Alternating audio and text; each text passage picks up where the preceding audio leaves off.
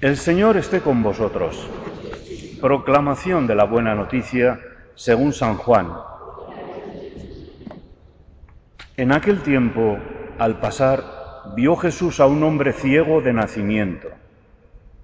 Entonces escupió en la tierra, hizo barro con la saliva, se lo untó en los ojos al ciego y le dijo, Ve a lavarte a la piscina de Siloé, que significa enviado. Él fue, se lavó y volvió con vista, y los vecinos y los que antes solían verlo pedir limosna preguntaban, ¿no es ese el que se sentaba a pedir? Unos decían, el mismo. Otros decían, no es él, pero se le parece. Él respondía, soy yo. Llevaron ante los fariseos al que había sido ciego. Era sábado, el día en que Jesús hizo barro y le abrió los ojos. También los fariseos le preguntaban cómo había adquirido la vista. Él les contestó, me puso barro en los ojos, me lavé y veo. Algunos de los fariseos comentaban, este hombre no viene de Dios porque no guarda el sábado. Otros replicaban, ¿cómo puede un pecador hacer semejantes signos? Y estaban divididos y volvieron a preguntarle al ciego, ¿y tú qué dices del que te ha abierto los ojos? Él contestó, que es un profeta. Le replicaron, has nacido completamente empecatado y nos vas a dar lecciones a nosotros. Y lo expulsaron. Oyó Jesús que lo habían expulsado, lo encontró y le dijo, ¿crees tú en el Hijo del Hombre?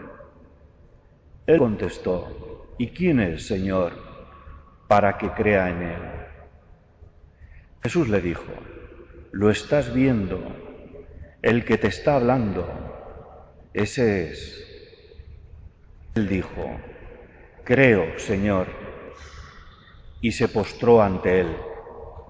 Palabra del Señor. Sentaros un momentito.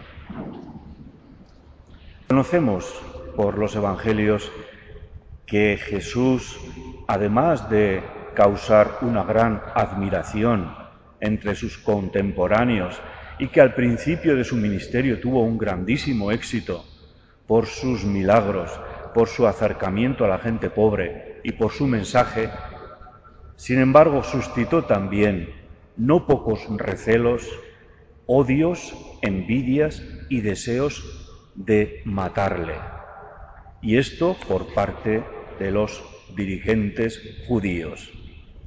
También mucha parte del pueblo no comprendía la libertad con que Jesús se movía con respecto a las tradiciones judías, con respecto al templo, con respecto a la ley del sábado y otra serie de leyes judías como la de las purificaciones, en las que Jesús se las saltaba no por capricho, sino porque les hacía ver que detrás de eso lo que importaba es la actitud del corazón, no el cumplimiento de la norma. Lo encontramos hoy con el ciego de nacimiento. Podemos imaginar lo que suponía para un ciego de nacimiento vivir en la Palestina del año 30, pobreza absoluta, marginación a expensa de la intemperie y de los cuidados de quien pudiese dárselos. Una vida miserable ciego de nacimiento. Para colmo, la tradición judía decía que personas que sufrían estas taras físicas, como por ejemplo los leprosos, las sufrían porque eran castigo de Dios, porque habían sido pecadores, con lo cual al sufrimiento físico por la enfermedad se unía el sufrimiento moral o religioso de saberse apartado de la comunidad y excluido de Dios. Jesús no tiene en cuenta estas tradiciones. Jesús va a la persona en su situación de sufrimiento. No tiene otra consideración. Sus discípulos le preguntan por qué se acerca a un pecador como es el, el ciego de nacimiento. Los fariseos le achacan que le curen sábado. Ninguno va al encuentro del ciego de nacimiento a auxiliarle en su necesidad, que es lo primero que hay que considerar. Jesús se acerca, no solamente se acerca, sino que contraviene también las leyes que impedían a un judío de pro tocar a los enfermos y a los excluidos de la comunidad por pecadores. Jesús se acerca y le toca, le pone barro en los ojos. Cura.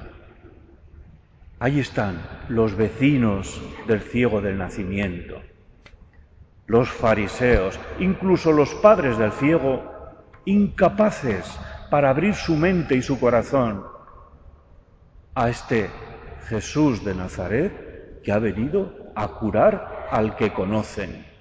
Todos están encerrados en sus burbujas legalistas o en su burbuja de miedo al que dirán los dirigentes judíos, encerrados en sus maneras de pensar, incapaces de sentir misericordia y de alegrarse por aquel pobre ciego que comienza a ver.